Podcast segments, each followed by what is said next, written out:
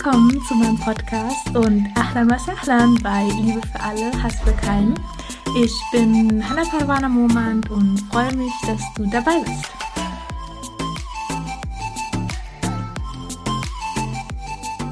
Assalamu alaikum und herzlich willkommen zu einer neuen Podcast-Folge Liebe für alle, Hass für keinen. So, so schön, dass du da bist. Ja, wir sind jetzt an einem Punkt angekommen, wo Muhammad sallallahu alaihi wasallam schon zehn Jahre Prophet ist. Also in seiner Prophetenzeit sind wir jetzt zehn Jahre fortgeschritten. Die ersten drei Jahre waren ja eher ruhig und Muhammad sallam, ja, predigte den Islam nur seinen engsten Familienmitgliedern, seinen Freunden, aber nicht in der Öffentlichkeit. Und nach circa drei Jahren ähm, predigte er dann öffentlich. Das hatte dann zur Folge, dass einige der Sahaba, also vor allem die, die ärmer waren oder Sklaven waren, dann gefoltert wurden, also der Folter ausgesetzt waren. Und auch Sallam musste Beleidigungen über sich ergehen lassen. Man bezeichnete ihn als Lügner und er war auch in der Gefahr, ermordet zu werden.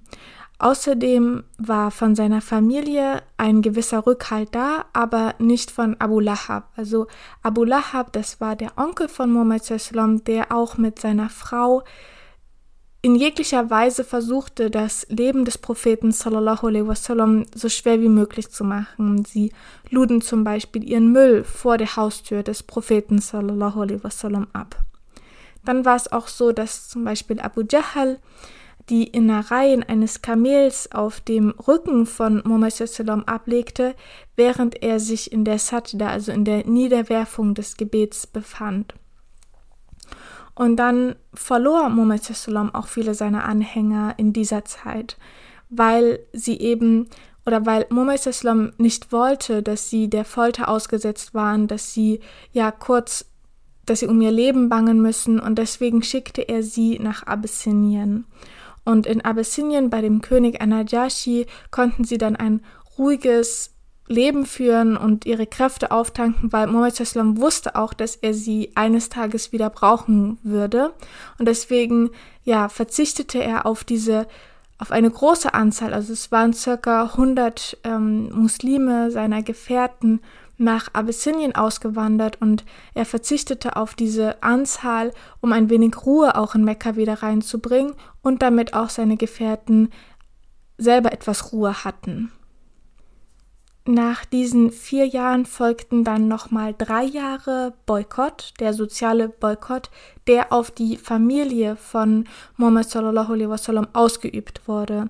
In dieser Zeit lebten sie ja außerhalb von Mekka und dieser Boykott besagte eigentlich, dass niemand mehr mit ihnen handeln darf, ähm, sei es um Essen oder dass auch niemand mehr mit ihnen heiraten darf. Und sie wollten, also die Quraysh hatten das Ziel, dass sie die Familie von Muhammad Sallam so weit boykottieren, dass sie aufgeben und Muhammad Sallam ihn dann übergeben, damit sie ihn dann töten können. Das ist zum Glück nicht so weit gekommen.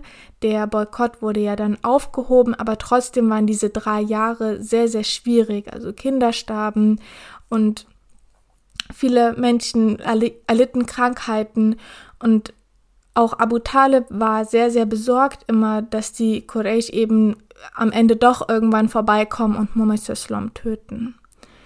Und als der Boykott, also dieser soziale Boykott eben dann vorbei war, wo ich ja beim letzten Mal aufgehört hatte, ähm, ja, ging es weiter wie vorher. Also Muslime wurden weiterhin gefoltert und die Situation hatte sich in Mekka nicht wirklich danach gebessert. Und ja, dieses Leiden wird jetzt auch kein Ende nehmen. Also die nächsten Jahre, wie wir jetzt erleben werden oder hören werden, werden weiterhin sehr, sehr schwierig sein und sogar noch schwieriger, vor allen Dingen für Mohammed Sallam werden, weil jetzt kommt so langsam das Jahr der Trauer, ähm, in dem zwei ganz, ganz wichtige Menschen für Mohammed Sallam sterben. Das ist einmal Khadija radiallahu anha und Abu Talib, der geliebte Onkel des Propheten sallallahu alaihi wasallam. Aber bevor ich auf dieses Jahr der Trauer komme, darüber werde ich dann inshallah in der nächsten Podcast-Folge sprechen, möchte ich heute noch einmal die Zeit nutzen, um zwei Geschichten mit euch zu teilen, die chronologisch genau in diese Zeit hineinpassen. Das ist einmal die Geschichte von Tufail bin Amr ad-Dawsi und dann noch der Grund, warum die Quraysh eben den Islam nicht annehmen wollten. Chai Bismillah fangen wir an und zwar mit Tufail bin Amr ad-Dawsi. Tufail bin Amr ad-Dawsi war der Führer seines Stammes und er war auch sehr intelligent. Und die Leute seines Stammes waren sehr, sehr stolz auf ihn auch, dass sie eben so einen tollen und intelligenten Führer hatten.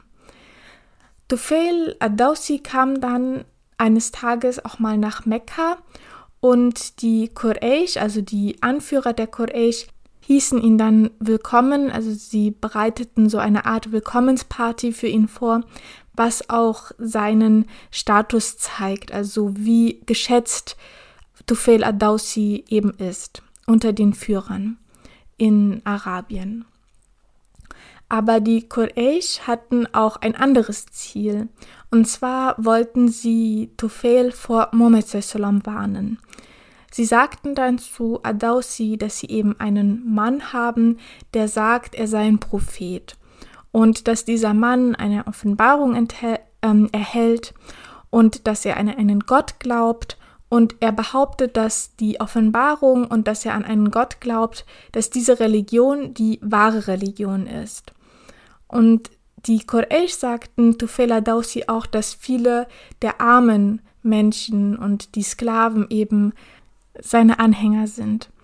Im Grunde wollten sie eigentlich nur vermeiden, dass Tufel Adausi auch den Islam akzeptiert, weil Tufel war jetzt, war jetzt hier in Mekka und es könnte ja passieren, dass er, wenn er auf Muhammad trifft, dann den Islam akzeptiert. Und weil er eben so ein intelligenter und hochgeschätzter Mann ist, könnte das auch viele andere dazu antreiben, auch den Islam zu akzeptieren, weil sie sich denken, okay, wenn Tufel Adausi den Islam akzeptiert und das als wahre Religion akzeptiert und annimmt, dann kann daran ja nicht so viel falsch sein, weil er ist ein sehr intelligenter Mann. Er ist sehr hochgeschätzt unter auch den Anführern der Quraysh. Und die Quraysh wollten das verhindern, dass eben genau das passiert. Und deswegen verboten sie ihm dann, den Propheten zu sehen oder ihm auch nur zuzuhören. Also sie sagten, du musst, du darfst ihn nicht sehen, du darfst nicht hören, was er sagt, du musst ihm so gut du es kannst, aus dem Weg gehen. Und Adausi berichtet dann auch in der Überlieferung, dass sie ihn eben nicht eher gehen ließen, bevor er nicht schwörte, dass er eben den Prophet nicht sehen wird und auch ihm nicht zuhören wird. Und er sagte auch, dass sie ihm dann so sehr Angst machten, dass er dann seine Ohren zustopfte, damit er den Propheten nicht hören kann. Am nächsten Tag ging dann Adausi durch Mekka und natürlich ist die Kaaba ja wie eine Art Sehenswürdigkeit, die man auf jeden Fall sieht oder sehen möchte, wenn man nach Mekka geht. Und so tat es Adausi auch. Also er ging dann in Richtung der Kaaba und als er dann der Kaaba näher kam, sah er dort Mohammed an der Kaaba beten. Adausi war sehr interessiert daran und sagte dann auch zu sich selbst, ja, ich kann ja eigentlich selber entscheiden, was gut und was schlecht ist. Also ich muss da jetzt nicht auf eine vorgefertigte Meinung hören. Ich kann mir auch selbst ein Bild darüber machen, ob ich jetzt das akzeptieren möchte oder nicht, was er da von sich gibt. Und deswegen verfolgte er dann Mohammed Sallam an dem Tag, also er ging ihm nach und sprach dann mit ihm über das, was die Quraysh ihm gesagt hatten und sagte dann Muhammad Sallam auch, dass er dann sich oder für sich selbst entschied, ja, ihm eine Chance zu geben. Und er wollte dann, dass Muhammad Sallam etwas über sich erzählt. Also er hatte dieses Gespräch mit Muhammad Sallam und offenbarte ihm, was die Quraysh sagten, aber wollte jetzt eigentlich nochmal wissen, was er denn dazu sagt. Und ja, Muhammad Sallam stellte dann Adausi den Islam vor und dafür rezitierte er den Koran wieder einmal. Also das ist eine ja oft genutzte Methode des Propheten sallallahu alaihi wasallam, wenn er einem Menschen den Islam vorstellt oder wenn ein Menschen Fragen hatte zum Islam, dann rezitierte er oft den Koran. Und so tat er es auch an diesem Tag. Und Adausi sagte dann auch, dass die Quraysh komplett falsch lagen mit ihrer Bewertung, weil er habe noch nie etwas so Schönes gehört in seinem Leben und er war ja auch sehr gebildet und konnte das gut auch einschätzen. Und der Tag endete dann damit, dass Tufel Adausi den Islam akzeptierte. Und Adausi hatte dann auch gleich den Wunsch und das Ziel, dass er den Islam unter seinen eigenen Stamm auch bringen wird. Und er ging dann zurück zu seinem Stamm und redete mit seinem Vater und mit seiner Frau und beide akzeptierten dann auch den Islam. Das Problem war aber, dass der Rest seiner Leute, also der Rest seines Stammes, akzeptierte den Islam nicht. Also sie wollten jetzt nicht das Alkoholtrinken zum Beispiel aufgeben und sie wollten weiterhin ihre Götzen anbeten. Und deswegen ging Adausi dann wieder zu Muhammad Sallam und sagte, dass eben seine Leute vom Alkohol und von den ganzen Sünden so besessen seien, dass sie den Islam ablehnen und ja, dass sie eben so sündhaft sind, ähm, dass er dann Muhammad Sallam darum bat, gegen sie Dua zu machen, also gegen seinen eigenen Stamm, weil eben nur sein Vater und seine Frau den Islam angenommen hatten. Und Sallam hob dann seine Hände gen Himmel und die Sahaba, die um ihn herum saßen und mitbekamen, was gerade passierte, die hatten sehr, sehr viel Angst dann um den Stamm Daus, weil wenn Muhammad eben ein Dua gegen einen Stamm äh, richtete, dann wird Schlimmes passieren. Und deswegen hatten sie in diesem Moment sehr, sehr viel Angst um den Stamm von Adaus.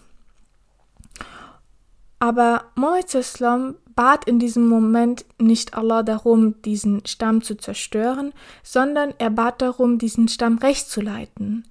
Und Tufail sollte dann auch wieder zu seinem Stamm zurückgeben, aber ihnen Zeit geben. Also er sollte sich auch selbst in Geduld üben und sollte nicht erwarten, dass er nach kurzer Zeit ja alle zum Islam ähm, konvertieren kann und dass er eben diese Geduld braucht und mit viel Mitgefühl dann wieder zu seinen Menschen zurückgehen soll und er soll auch sehr barmherzig sein und nicht so streng und hart und dann mit der Zeit werden, wird sein Stamm rechtgeleitet werden. Und Tufail folgte dann auch den Ratschlag des Propheten sallallahu alaihi wasallam. Und die Geschichte endet dann damit, dass er circa acht Jahre, nachdem Muhammad sallam eben dieses Dua gemacht hatte, dann zurückkam zu Muhammad sallam mit seiner Gefolgschaft oder mit allen Anhängern, die er jetzt zum Islam konvertiert hatte. Und in diesen acht Jahren machte er sehr viel Dauer zu seinen Leuten und er gab auch nie auf. Also er war immer, er befolgte genau das, was Moises ihm sagte. Er sollte diese Geduld haben, er sollte mitfühlend sein und barmherzig sein. Und so zeigte er dann seinem Stamm den Weg und nahm sie an der Hand und war eben sehr, sehr geduldig mit ihnen. Und im Endeffekt waren es dann 70 oder mehr Familien des Stammes Daus. Also nicht Leute, sondern Familien. Und Familien in damaligen Arabien waren ja immer sehr groß. Also auch heute noch gibt es sehr große Familien. Also könnte man sich vorstellen, dass vielleicht eine Familie so circa sieben bis zehn Leute beinhaltet. Und als er dann zurück zu Muhammad nach circa acht Jahren kam, ähm, waren da vielleicht 500 Leute oder 600, vielleicht auch 700. Auf jeden Fall waren es sehr, sehr viele Leute, die Tufela Dausi zum Islam bringen konnte. Und Tufela Dausi blieb dann bei Muhammad Islam, bis Muhammad Islam dann verstarb. Und genau, das war dieser kleine Erfolg, den Muhammad Islam hatte zwischen dem Boykott und dem Verlust seiner liebsten Menschen, also Khadija radiallahu anha und Abu Talib, worum es ja in der nächsten Podcast-Folge dann inshallah gehen wird. Aber genau, also rückbetrachten ist es natürlich ein Riesenerfolg, aber auch in diesem Moment, dass Muhammad Islam eben auf einen so motivierten Menschen traf und dass Tufela Dausi auch die Ratschläge des Propheten so gut befolgte und eben da nie aufgab und sagte, okay, wenn ich mitfühlend bin, barmherzig bin, dann wird die Zeit zeigen, ähm, welche Früchte meine Arbeit auch tragen wird. Genau, also das war das eine. Und dann wollte ich ja zum anderen noch die, das Thema aufgreifen, warum die Quraysh den Islam eben nicht annehmen wollten, also viele der Quraysh. Wenn Mohammed Islam betete, dann verblieb er dann danach oft noch an der Kaaba und in dieser Zeit bekam er oft Gesellschaft von seinen Gefährten, weil die Sahaba wurden ja oft gedemütigt oder gefoltert. Und sie wussten, dass sie dann in dieser Zeit eben ungestört und friedlich beim Propheten sitzen konnten und sich mit ihm austauschen konnten. Und oft machten sich die Quraysh dann in diesen Momenten lustig über sie und sagten dann, also sie machten sehr abfällige Bemerkungen, wie zum Beispiel, ja, guck mal, das sind die Gefährten von Mohammed und er möchte, dass wir zum Islam übertreten. Also nach dem Motto, diese Unterklasse da gesellt sich immer zum Propheten und wir also wir Oberklasse, wir Führer der Quraysh sollen den Islam akzeptieren. Wie hat er sich das denn vorgestellt? Also in diesem Ton machten sie eben diese abfälligen Bemerkungen und ähm, sie sagten auch, dass wie kann es denn sein, dass Gott diese Leute, also diese Unterklasse da, diese Sklaven, bevorzugt hat anstatt uns? Also wie kann es sein, dass Leute dass Gott diese Leute sich ausgesucht hat, um ihnen Rechtleitung zu schenken, anstatt uns. Und wenn das, was Mohammed Islam eben verkündet, wirklich so großartig ist und so voller Nutzen, dann sagten die Quraysh, hätte Allah nicht diese Leute, also diese Sklaven ausgesucht, anstatt uns. Also sie hatten eben ein Problem damit, dass Mohammed Islam von Sklaven und Leuten umrundet waren, die keine Familie hatten, teilweise obdachlos waren und deswegen machten sie so abfällige Bemerkungen. Und hier kann man eben die Arroganz der Quraysh sehen. Die Quraysh hatten nämlich zwei Probleme. Das eine Problem war, dass wenn einer von den Quraysh, also der An ein Anführer zum Beispiel, an die Botschaft des Koran jetzt glauben würde, dann würde das ja bedeuten, dass die Sklaven, die ja schon von Anfang an bei Mohammed Islam waren, intelligenter sind als sie, weil sie ja die, die Wahrheit, die wahre Religion eher erkannt hatten als sie selbst. Und das wollten sie nicht zulassen. Und das zweite Problem war, dass nur der Gedanke, also allein der Gedanke daran, dass sie ja dann auch bei Mohammed Sallam mitsitzen würden, mit den Sklaven, mit den armen Leuten, die eben nichts haben, dann würden sie Gefahr laufen, von den Anführern der Quraysh, bei denen sie ja sonst immer eingeladen wurden, jetzt nicht mehr eingeladen werden und dass Abu Jahl dann abfällige Bemerkungen über sie sagen würde. Und deswegen waren viele Anführer der Quraysh, die auch so ein bisschen sich sagten, ja, das stimmt schon oder das, was Muhammad Islam sagt, das kann nicht von ihm kommen, das hat, das ist etwas Heiliges, hatten diese Probleme, dieses hohe Ego eben, das sie davon abhielt, den Islam anzunehmen. Das sieht man auch an der folgenden Geschichte, die Abu Sufyan selbst berichtet. Und Abu Sufyan ist einer der Anführer, der dann später auch selber Muslim wird. Muhammad Islam pflegt es in der Nacht laut den Koran zu rezitieren. Und Abu Sufyan sagt dann, dass er selbst, Abu Jahal und Ahnas ibn Shariq, das war ein weiterer Anführer der Quraysh, eben immer wieder in der Nacht zu dem Haus des Propheten sallallahu alaihi wasallam gingen und dort dann heimlich dem Koran lauschten. Abu Sufyan berichtet dann, dass er manchmal Stunden vor dem Haus von Muhammad sallam verweilte. Und das Paradoxe daran ist ja auch, dass er sagt auch selber, das Paradoxe ist, dass wir tagsüber damit beschäftigt waren, den Muslimen das Leben so schwer wie möglich zu machen, und in der Nacht hörten wir uns dann die heim heimlich die Rezitation des Korans an. Und Abu Sufyan berichtet weiterhin, dass er dann eines Nachts das Haus des Propheten sallallahu alaihi wasallam, nachdem er einige Stunden dort wieder mal verbrachte, ähm, ja, nach Hause gehen wollte und dann vor dem Haus des Propheten in Abu Jahal und Ahnas ibn Shariq hineinrannte. Und ja, zu dieser Zeit war es natürlich sehr ungewöhnlich, auf jemanden zu treffen und dann auch noch vor dem Hause des Propheten. Als sie dann voreinander standen, gab es natürlich diesen Moment der Stille, in dem sich jeder überlegte, okay, wie soll ich jetzt erklären, was ich um diese Uhrzeit hier vor dem Hause des Propheten mache? Und genau deswegen schauten sie sich dann an und sagte, ja, was machst du denn hier? Und dann sagte dann der andere, ja, was machst du denn hier? Und so ging das dann immer weiter, bis dann einer sich ein Herz fasste und mit der Wahrheit herausrückte und sagte, dass er ja eigentlich hier ist, um eben zu hören, wie Muhammad den Koran rezitiert. Und Abu Jahl sagte dann, ja, wir müssen damit aufhören, ähm, ja, weil wenn das jemand mitbekommt, wenn das rauskommt, was wir hier nachts heimlich machen, dann könnte es ja in Ordnung sein. Also dann werden die Leute denken, dass das in Ordnung ist, das zu tun und machen es dann auch selber. Und was sollen die Leute denn überhaupt von uns denken? Wir foltern am Tage die Muslime und in der Nacht hören wir dann den Koran uns heimlich an. Und deswegen verständigten sie sich darauf, diese Tätigkeit zu unterlassen. Und Abu Sufyan berichtet dann weiter, dass er am nächsten Tag wieder zu dem Haus des Propheten sallallahu alaihi wasallam ging, weil er nicht schlafen konnte. Also er wälzte sich hin und her und dachte sich, ja, es wird ja eh keiner kommen. Wir haben uns ja darauf verständigt, dass wir nicht nochmal zu dem Hause des Propheten sallallahu alaihi wasallam gehen.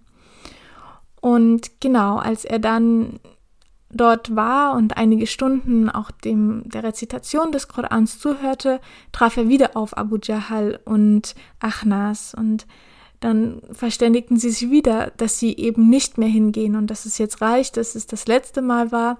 Und so ging das dann am nächsten Tag wieder. Also am nächsten Tag ging er dann wieder, weil er wieder nicht schlafen konnte, zu dem Hause des Propheten sallallahu alaihi wasallam und traf dann wieder dort auf Abu Jahal.